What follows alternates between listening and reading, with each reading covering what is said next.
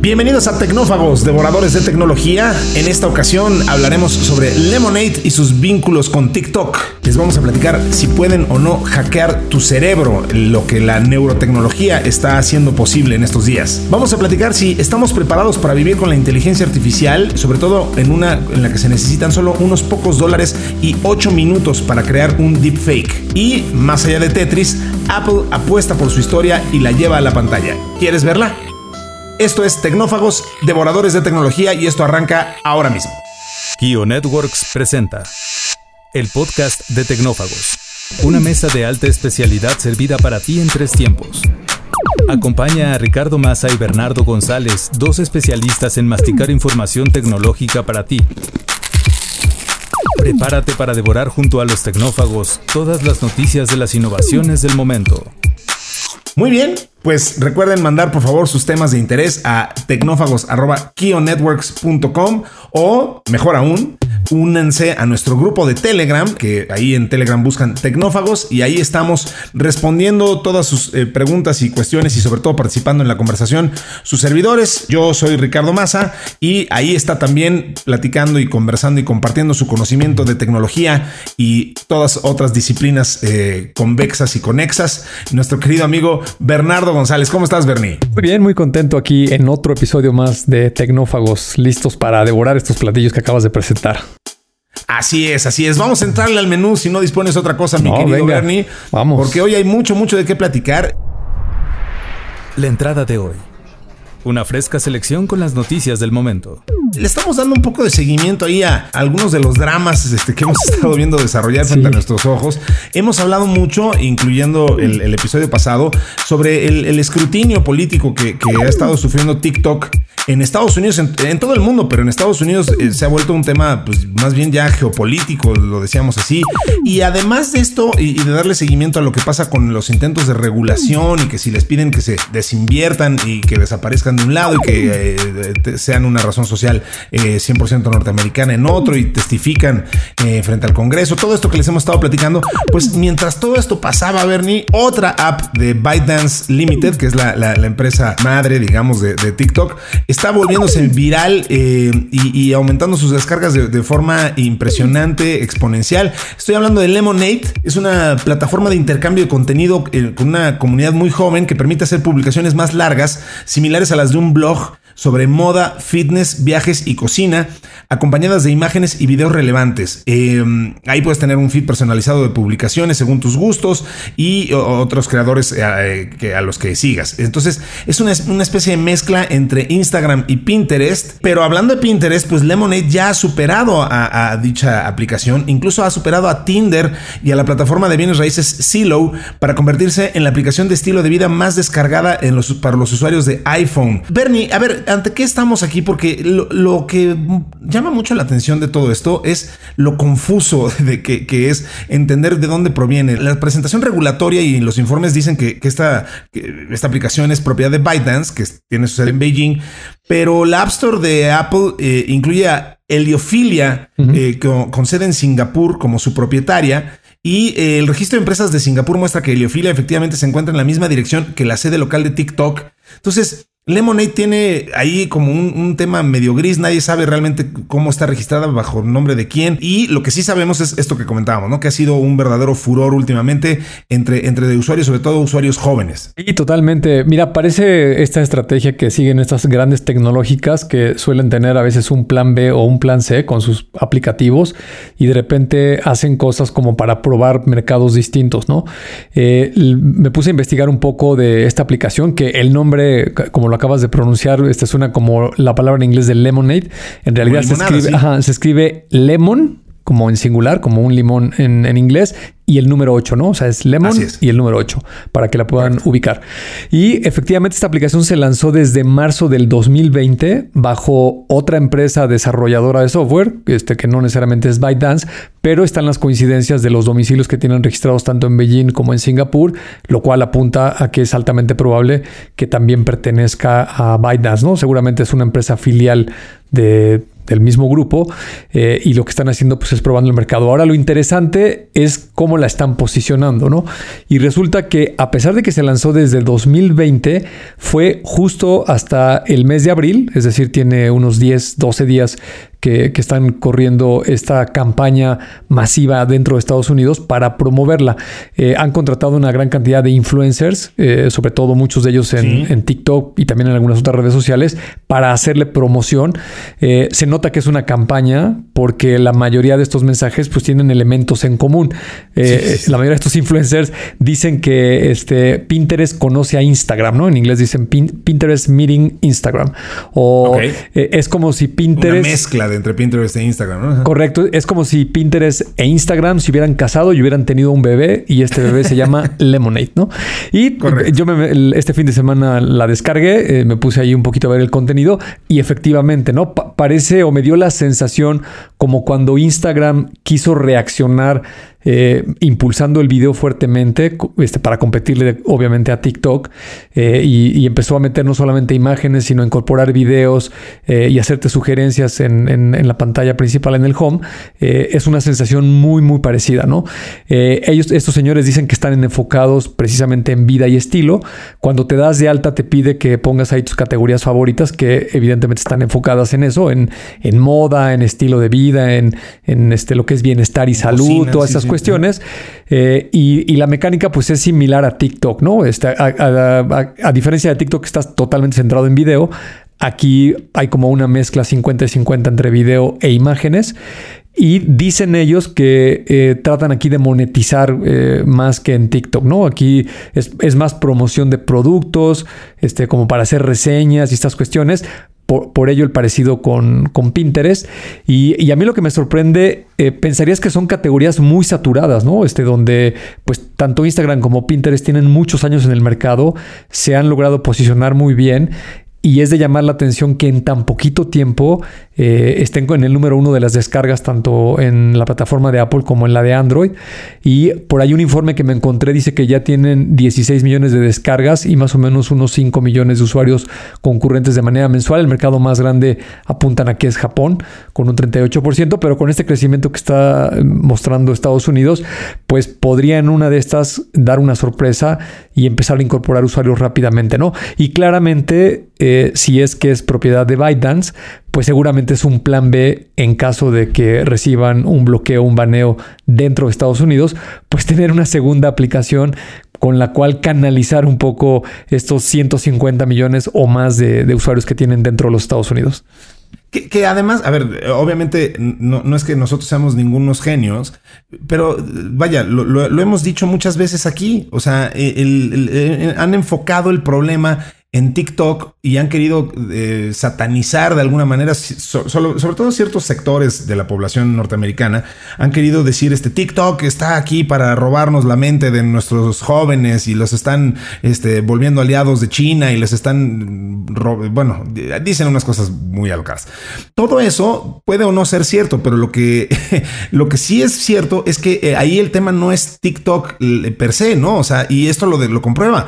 el tema no es o sea, si, te asusta como sociedad norteamericana que, los jóvenes eh, norteamericanos estén recurriendo más a TikTok que a Google, como es el caso, y tú nos lo platicaste hace ya varias semanas, eh, y, que entonces esto les preocupa, les preocupa a Google, pero también les preocupa como sociedad por todos los vínculos de TikTok con China y etcétera, eh, el uso de la información. Bueno, el problema no es TikTok, el problema no es bloqueemos TikTok, regulemos TikTok, porque TikTok, pues con un plumazo, con una maniobra como la que estamos platicando aquí, pues ya se quitó el problema, se pasa al carril de la izquierda y vámonos, ¿no? O sea, ya creó otra plataforma y, bueno, pues sigue teniendo el mismo arrastre y, cada vez más, además, sofisticándose aún más y, volviéndose pues, cada vez más eficiente en su búsqueda de ser eh, afín y de darle contenido, eh, lo que buscan este, este público joven, ¿no?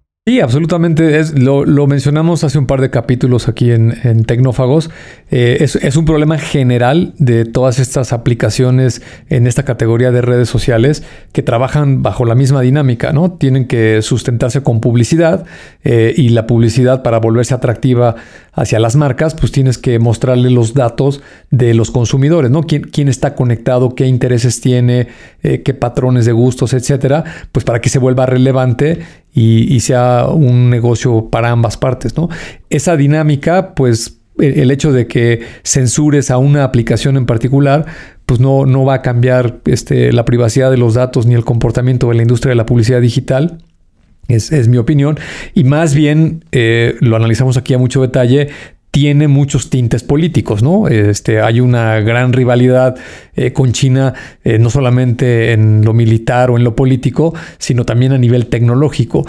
China hace 20 o 30 años era simplemente un país maquilador barato y hoy en día han sofisticado, llamémosle la copia de la tecnología y son capaces de reproducir cosas bastante competitivas. Prueba de ello, ahí están los mercados de los teléfonos inteligentes, ¿no? Los smartphones. Número uno tal vez este Apple con, todos los dispositivos que tiene, seguramente seguido por Samsung, que también es una gran empresa productora de este tipo de hardware. Pero en tercer lugar, cuarto y quinto son empresas chinas, ¿no? Y, este, y el mercado está bastante competitivo y los productos que hacen pues son de bastante buen nivel por ello la preocupación de fondo, ¿no? Así es. Así que bueno, pues eh, ahora ya, eh, ya tienen otro, otro tema para preocuparse, los que se preocupan por este tipo de cosas. Ahí está Lemon 8, como dice Bernie, pues esto es Lemon 8.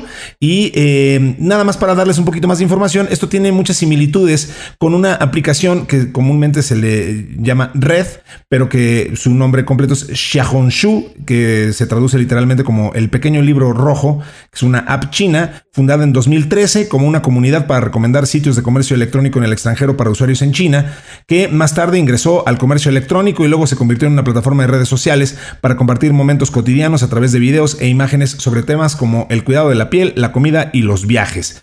Vamos a ver si mantiene esta popularidad que ha tenido hasta ahorita este Lemon 8 y sobre todo pues, vamos a ver qué, qué, sigue pasando con esta telenovela geopolítica en lo que se ha convertido algo que eh, desde arribita parecía tan simple y, y vacuo como una app como TikTok. El plato fuerte, cocinado a fuego lento durante la semana. Hablemos, Bernie, de neurociencias y de neurotecnología. Otra telenovela que ha este, crecido muchísimo es este tema de eh, la necesidad de la regulación y legislación. Tú siempre lo dices, la tecnología avanza muchísimo más rápido que la legislación. Y, este es un claro ejemplo de esto. Eh, hoy estamos hablando ya de la posibilidad de, hackear, eh, uso la palabra entrecomillada, cerebros humanos. Y, vaya, lo que esto implica, vaya, y lo de la entrecomillada es porque hay varias cosas y varias facetas, varios aspectos de cosas que se pueden hacer respecto a la información que almacenamos en nuestro cerebro y cómo se puede extraer eh, a través de la tecnología. Porque vaya, de ahí encontramos tópicos desde como los no trópicos, los, eh, las drogas inteligentes o los potenciadores cognitivos que supuestamente estimulan el cerebro. También vemos tecnologías como el neurofeedback, que es una, una tecnología que se usa ya desde hace muchísimas décadas, que es una eh, herramienta de autoentrenamiento para regular ondas cerebrales. Se usa para personas que tienen condiciones como trastorno de déficit de atención o, estrés postraumático, que por cierto es una herramienta bien interesante cuando la sabe usar un, psiquiatra, un psicólogo, un terapeuta de este estilo, este, puede ayudar mucho a la gente con trastorno de ansiedad, por ejemplo, también. Pero en concreto, la neurociencia y, la, el hackeo de los pensamientos de lo que estamos hablando en esta ocasión se refiere a literalmente extraer pensamientos eh, de, las personas y usar esa información, digamos, con o sin su consentimiento. A mí me, llamó mucho la atención esta información que tenemos aquí de que justo en China, de quien hemos hablado mucho hoy, eh, está, eh, el gobierno está extrayendo datos de los cerebros de algunos empleados haciéndoles usar gorras que escanean sus ondas cerebrales en busca de ansiedad, ira o fatiga. Básicamente es el mismo principio del neurofeedback, es poner eh, algún tipo de electrodo en el cerebro y, ir monitoreando el tipo de ondas que están siendo prevalecientes en el, cerebro. Si las ondas alfa y las beta y etcétera están más altas o más bajas, pues eso te habla del, estado de ánimo de, una persona. Y pues si ese dato, en lugar de que lo tiene un terapeuta, este, lo tiene tu jefe y te obliga a usar una gorra para ver que qué, tanta ansiedad, ira o fatiga tienes en, el, determinado momento del día, pues adquiere un tinte diferente esta, esta conversación, ¿no? Y mira, es un tema fascinante, ¿no? Este, no me deja de sorprender este, estos temas que nos llegan aquí a Tecnófagos, eh, cómo se está convirtiendo la ciencia ficción en realidad, ¿no? Hemos visto varias películas que hablan de estos dispositivos que leen la mente y eh, que puedes manipular a las personas eh, y también ayudarlas, ¿no? ¿no? qué no decirlo? gente que tiene ciertas discapacidades, de esto es una gran herramienta, ¿no? Pero el nivel tecnológico de empresas, la más sonada tal vez, o la más popular es Neuralink, eh, con estos dispositivos que está probando en este momento con animales, donde ya puede leer cierto nivel de pensamientos con algún dispositivo, más las técnicas que acabas de mencionar, más la otra rama de las drogas este, que, pueden eh, potenciar el cerebro y si eso lo combinas pues con lo que está pasando en el carril de al lado con todo lo de inteligencia artificial que estamos viendo los últimos meses, pues vamos derechito hacia un mundo en el que esto es altamente probable que sí sea posible, ¿no? En algunos años eh, va a ser factible tecnológicamente que se pueda leer un cierto nivel de pensamiento de las personas y con ello, vamos a hablar del aspecto positivo, pues un terapeuta, como ahorita lo decías, pues le puede ayudar a una persona que tenga a lo mejor un estrés postraumático, eh, y eso es muy positivo, pero también existe esta parte negativa. Eh, eh, leí en, una nota que de estas que nos prepara aquí el equipo, eh, una entrevista bien interesante con una persona que se llama Nita Farahani. Farahani. Ajá. Sí, e, ella es. Su libro está fascinante. No, lo he terminado de leer. Aquí lo, aquí lo estoy, lo estoy leyendo as we speak. Ah, mira. Este, sí, sí, sí. Y está padrísimo. Pero perdón, decías de la entrevista con ella. Sí, bueno, digo, si alguien que la referencia del libro eh, se llama La batalla este, por un cerebro y es defendiendo el derecho a pensar libremente en la era de la neurotecnología, ¿no? Y, esta autora lo que estás diciendo es que efectivamente cuando estas tecnologías pues ya lleguen al mercado, eh, sean asequibles pues, por los gobiernos, por las empresas, por los individuos, pues nos vamos a enfrentar sí o sí a estos dilemas, ¿no? Que son pues muy importantes, ¿no? En primer lugar, ella lo que plantea es que se tiene que regular y legislar eh, el derecho libre a usarlos, ¿no? Porque alguien podría pensar, ahorita que está de moda esto de, de chat GPT, la famosa carta de que se le ponga una pausa a la inteligencia artificial por seis meses, eh, pues, pues también alguien de repente podría pensar que estas tecnologías hay que bloquearlas y prohibirlas, ¿no? Y, la autora dice, oye, pero ¿qué tal que hay una persona que tiene una discapacidad o tiene un trauma psicológico o algún problema y esto le puede ayudar positivamente? Entonces, primero que nada debe estar la libertad de poderlas usar. Y seguida de esa libertad, el otro planteamiento es, oye, pues se tiene que tener ciertos cuidados, ¿no? El ejemplo que tuviste es, es muy importante, ¿no?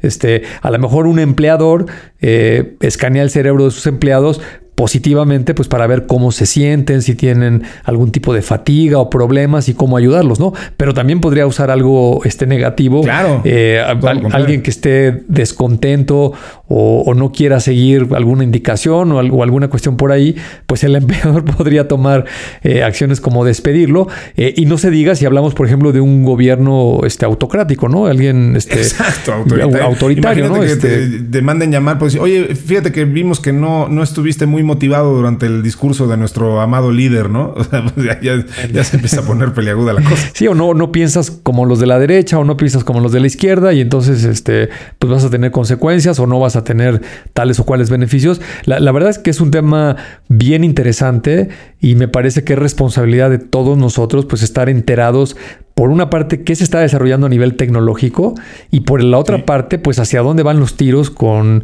las regulaciones y lo que piensan los gobiernos, las empresas y la sociedad en general, ¿no? Totalmente. Pues la recomendación es que se lean este libro que está fascinante. Insisto que no lo he, es más, apenas lo acabo de empezar a leer, pero la premisa es fascinante. La autora es Nita Farahani y efectivamente el libro se llama The Battle for Your Brain, Defending the Right to Think Freely in the Age of Neurotechnology. O sea, hace la batalla por tu cerebro, defendiendo tu derecho para pensar libremente en la era de la neurotecnología. Y pues justo ahí pone muchos ejemplos de cómo se está usando hoy esta información y esto es algo que vamos a estar siguiendo con, con mucho, mucho interés porque verdaderamente es un mundo fascinante en el que ya estamos hablando de leer la mente de la gente. Tema, Bernie, que también es bien interesante y, también es de ciencia ficción, eh, un poco distópica también, eh, eh, es este tema de los deepfakes que ya hemos platicado varias, varias veces, y incluso la vez pasada comentábamos sobre este deepfake que se hicieron, que en realidad más que un deepfake, pues básicamente son solamente fotos hechas por una inteligencia artificial mostrando a Donald Trump siendo arrestado o, al Papa usando una chamarra de Valenciaga y etcétera. Em, aquí de lo que estamos hablando y dándose, y digamos, hablando un poco más de esto, eh, eh, eh, vemos un experimento súper, súper interesante de parte de, una persona llamada Ethan Mollick, que es un profesor de negocios de la Universidad, de la Escuela de Wharton, de la Universidad de Pensilvania, que está entusiasmado con el potencial de las herramientas de inteligencia artificial y, él empieza diciendo, o sea, esto va a cambiar la forma en la que trabajamos también, pero está padrísimo, pero me preocupan las consecuencias. Y para demostrar lo preocupado que estaba, hizo un, un experimento muy sencillo. Este le pidió a, ChatGPT que escribiera un guion sobre el espíritu empresarial. Luego, este, le pidió a una herramienta de estas que clonan voz, este, que, bueno, que clonara su propia voz. O sea, se grabó él un minuto eh, hablando de cualquier cosa y a partir de eso le puso a leer ese mismo texto y luego puso eso, este, lo que había generado con, con en una tercera aplicación de inteligencia artificial con su cara para mover la boca y los ojos de manera realista. Y eh, lo que la resultante de esto es que se gastó 8 minutos y 11 dólares para tener un deepfake de sí mismo. Eh, es decir, él tenía un video de, del señor Molik dando una conferencia que nunca había dado en su vida, pero que sonaba como él, con su voz, con su rostro y con palabras que parecerían son, son, son de él. Entonces ya publicó este experimento en línea como una demostración y, bueno, pues como la advertencia de que esto, este, evidentemente, pues esto no le causa daño directo a nadie, pero, pero las implicaciones de esto son, son espectaculares y, y lo que es espectacular también, Bernie, es el costo tan bajo y el tiempo tan bajo que ya te toma hacer algo tan sofisticado, ¿no? Y fíjate que es una nota que te deja mucho que pensar y reflexionar, ¿no? Estamos claramente ya en una época donde las herramientas tecnológicas te permiten manipular la realidad pues de una manera este pues muy realista, ¿no? Eh, hay, cosas que, que, que, sabes que no son reales. Estas imágenes que comentamos en algunos de los episodios pasados de Donald Trump, la de la visita de Xi Jinping y Putin en, Rusia y, las niñas del Papa ahí este, modelando unas chamarras. Eh, las fotografías, alguien que no tiene ningún otro contexto de esa noticia, pues lo puedes engañar muy fácilmente, ¿no? Puede pensar que sí son reales. y lo que yo me quedo reflexionando es que seguramente estamos ya en una época donde tenemos las personas que elevar nuestro nivel de cómo nos informamos y sobre todo cómo checamos las referencias, ¿no? Eh, y, esto no, no, lo trae solo la inteligencia artificial, me parece que es un tema que ya tiene varios años. Las redes sociales desde hace muchos años, más de una década, eh, se han prestado para manipular la realidad, ¿no? Hay, algo muy sencillo que no necesitas gran tecnología, este, tú agarras un pedazo de un discurso de alguien, de algo que dijo alguien, un personaje público, y lo puedes descontextualizar, ¿no? Yo, este, simplemente pongo el pedacito del video que dijo alguna cosa, pero no, pero no pongo la parte donde a lo mejor lo estaba hablando en negando esa, esa otra frase que, fue la que yo puse y, yo puedo ponerlo con una mala intención amarillista, decir, mira, este señor dice que se promueva tal cosa negativa, ¿no? Eh, y, y el que no tenga más información que solo esa que yo le estoy publicando, pues se lo va a creer, ¿no? Va, a creer que esa persona está diciendo eso, ¿no? Yo, yo, recuerdo una anécdota que una vez vi un personaje público aquí en nuestro país que, decían que traía los zapatos sucios, ¿no? Que cómo era posible que al recibir a ah, una personalidad del extranjero y, dije, qué raro Que, que no haya cuidado ese detalle, ¿no? Y me puse, este, por curioso a buscar en internet más notas de esa misma noticia, este, y había otras fotos donde no estaban sucios los zapatos, ¿no? Lo que pasa es que en esa fotografía en particular le estaba dando el sol y la fotografía y, luciendo eh, parecía que estaban sucios, ¿no? Como llenos de polvo, pero en realidad no era así, ¿no? Y entonces eh, creo que eso, eso, ese ejemplo que acabo de poner, que es muy trivial, no es nada nuevo, ¿no? Creo que la gente que nos escucha en este podcast seguro le ha pasado cualquier cantidad de veces que, que ves un, sobre todo estos que mandan por WhatsApp, ¿no? Alguien te manda un videíto, este, o una fotografía o algo. Eh, y, y creo que tenemos que tener ese juicio nosotros de decir, oye, ¿Esto será cierto? Digo, por ejemplo, la fotografía era muy peculiar, ¿no? Este, ves ahí a Vladimir Putin hincado, besándole la mano a Xi Jinping. Pues digo, tendrías que ser muy, muy ingenuo para creer que eso es cierto, ¿no? Este, es muy difícil de creer eso, ¿no? Entonces, buscas un poquito más en otras fuentes y pues te das cuenta que es una vacilada, ¿no? Que eso, eso no es cierto. Sí, pero, eh, pero yo pienso, por ejemplo, Bernie, en, en las posibilidades que esto tiene para temas como la extorsión telefónica. Aquí en México, que somos tan, fácilmente victimizados por este tipo de cosas y que está algo tan prevaleciente y que ya hasta nos parece trivial cuando no lo es, ¿no? Pero, pero ya todos estamos muy acostumbrados y lo mencionamos como si tal cosa. Pero este ¿Qué pasa cuando, o sea, alguien tiene acceso a un archivo con tu voz y, puede crear ahora algo muchísimo más sofisticado y, entonces mandar un mensaje de voz con lo que aparentemente es tu voz pidiendo auxilio eh, y, pidiéndole dinero a tu familia, ¿no? O sea, ese tipo de, implicaciones son, son, son verdaderamente graves, ¿no? Sí, absolutamente. Digo, no está bien que suceda, no debería de ser así el mundo, pero la realidad es que la tecnología, la tecnología siempre tiene esas dos caras, ¿no? Este, cualquier herramienta, cualquier tecnología que me digas, la puedes usar para hacer cosas buenas y también la puedes usar para cosas malas. Y desafortunadamente, este, los malos, el crimen organizado, pues difícilmente lo vas a poder borrar de, la tierra, ¿no? Siempre va a haber alguien ahí que, eh, por la razón que quieras, este, lleva la contraria y le gusta estar fastidiando. Y es una reflexión tal vez muy personal, no, no, no digo que así tenga que ser o que esa es la solución, pero creo que deberíamos de ser como más analíticos, ¿no? O sea, incluso en la oficina, ¿no? Este, alguien haciéndote phishing, este, puede hacerse pasar por otra persona, te puede pedir algo un documento a lo mejor de carácter un poco este, confidencial o algo que pueda tener implicaciones y, de repente tú se lo puedes mandar así porque, ah, pues este correo es de Ricardo Massa eh, y yo conozco a Ricardo y trabajo con él y me está pidiendo ahorita que le mande este documento, pues se lo voy a mandar, ¿no? Y, creo que la reflexión es esa, ¿no? Es de, antes de arrancarte y mandarlo así, como decimos en México, como el borras, este, deberíamos de pensar un poquito, ¿no? Oye, ¿y por qué Ricardo me está pidiendo este documento? ¿No? O sea, ¿para qué me lo está pidiendo? Y, de repente no cuesta nada antes de mandártelo preguntarte, ¿no? Digo, a, lo mejor me, llegó un correo, a ver, yo le voy a escribir por WhatsApp y le voy a decir, oye, este, me llegó un correo tuyo pidiéndome esto, este, ¿eres tú? Pues en una de esas me dices, no sé de qué me hablas, yo no te he mandado ningún correo de nada, ¿no? Que, que ese ejemplo que acabo de dar, yo lo veo con muchísima frecuencia, donde muy lamentablemente a la gente la extorsionan, ¿no? Les hacen este, estos phishings. Eh, y tenemos ahí una división que maneja ciberseguridad eh, y empresas que, que estamos hablando de fraudes de muchos millones de pesos donde la gente efectivamente cae. Entonces, creo que la recomendación de esta nota es sí hay que ser más analíticos, ¿no? Desafortunadamente vivimos en un mundo en ese sentido muy maleado y nosotros tenemos que pues, tener esa malicia también para desconfiar eh, y, creo que doble checar, ¿no? Cuando, alguien te pide dinero, este, es como este, esto que te hackean tu teléfono, ¿no? De repente me hackean a mí mi número y a todos mis contactos eh, la gente cree que soy yo y este, oye, tuve un accidente, por favor, deposítame 5 mil pesos. Este, suena feo, pero hoy no te puedes arrancar a depositar 5 mil pesos, ¿no? Tienes que decir, oye, a ver, deja primero, averiguo si efectivamente está este amigo en problemas, este, checo por otras referencias y luego le deposito, ¿no?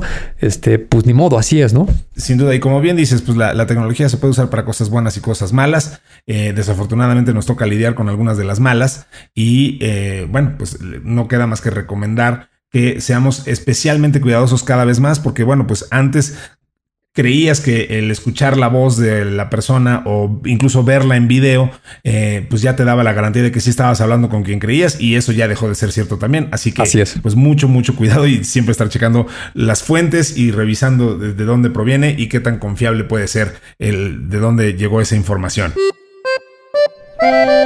Siempre queda un espacio para el postre. Bueno, Bernie, pues vamos a, terminar esta emisión de eh, Tecnófagos con un postre muy bueno que nos eh, preparó aquí el equipo, que tiene que ver con la eh, recomendación de la película de Tetris. De verdad está fantástica. Em, está hecha por Apple TV y, bueno, lleva a, los espectadores detrás de la escena en la batalla por los derechos de distribución de este juego. A ver, es, es, parte de una tendencia, ¿no? O sea, últimamente hemos visto ya muchas películas, dramatizaciones, unas más fidedignas que otras em, sobre la creación de, algunas de las empresas más importantes y disruptivas, ¿no? O sea, por ahí ya vimos hasta una de WeWork, eh, ya vimos la de Spotify, eh, también muy novelizada, y, ahora esta de Tetris, que, bueno, pues obviamente a la gente de nuestra generación les da totalmente en, una, en un nervio muy sensible, ¿no? Este, justo, nos pega justo en la nostalgia, como dirían por ahí. Em, pero, pero vaya, vaya que está bien hecha, este, vaya que está bien contada, vaya que es emocionante. Em, y, pues es una, una, película que hay que ver porque es, increíble todo lo que desató algo tan simple como vender los derechos de, un juego, nada más que sucede que ese juego fue desarrollado en la Rusia soviética y, y se quería vender en el mundo capitalista, ¿no? Y la verdad que es una gran historia. Este, creo, creo que Apple TV hizo una muy buena producción con la película porque estoy seguro que la mayoría de la gente no tiene idea de cómo se desarrolló el juego. Es, un juego ruso, el Tetris, todo el mundo lo ubica, eh, y, y, lo que pasó con los derechos y justo en la época en la que sucedió, ¿no? Que al menos yo sí me identifico totalmente, era un adolescente, este, y, sí me lo pasaron por ahí el Tetris y en la PC este, a jugar y me acuerdo del Game Boy y las consolas de Nintendo y todo esto, y es una gran, gran historia, ¿no? Aparte, algunos datos curiosos, fíjate, Alexis Pajitnov, que es el programador ruso que lo hizo, eh, nació en 1955, donde también nacieron Bill Gates, Steve Jobs, Eric Schmidt, entre otros este, grandes personajes que han desarrollado o han participado de manera muy importante en el mundo de la tecnología.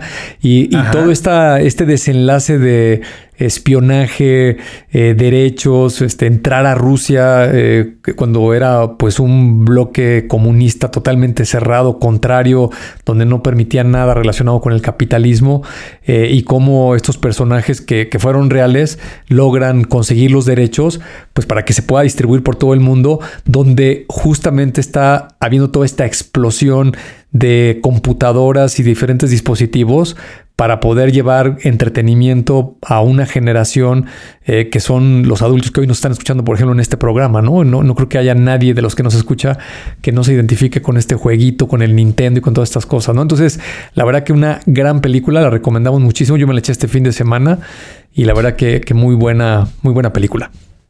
Sin duda, sin duda. Y, nos cuenta cómo eh, algo tan, con lo que estamos tan acostumbrados, que crecimos viendo y jugando, eh, pues realmente tuvo una historia tan, tan, tan dramática, con tanto suspenso alrededor para llegar hasta nuestras manos y, a nuestros Game Boys este, y a las diferentes consolas en las que estuvo presente y sigue estando presente Tetris. Muy bien, pues eh, vámonos mi querido Bernie, se acabó el menú por el día de hoy, dimos cuenta de todo lo que había que degustar, les recordamos que estamos a sus órdenes en tecnófagos.kionetworks.com y pues si quieren quedarse a la sobremesa, esa va a tener lugar en nuestro grupo de Telegram al que los invitamos de nuevo a que se unan. Yo le agradezco mucho a Mario Terrés en la edición, a Dalibaste Santiago en la redacción y a Citlal Sin Vallarta en la producción de esto que llamamos Tecnófagos Devoradores de Tecnología. Muchas gracias, Bernie. Al contrario, un placer estar aquí contigo compartiendo estos micrófonos, platicando de tecnología y nos vemos en el siguiente episodio de Tecnófagos. Así será. Hasta pronto. Muchas gracias.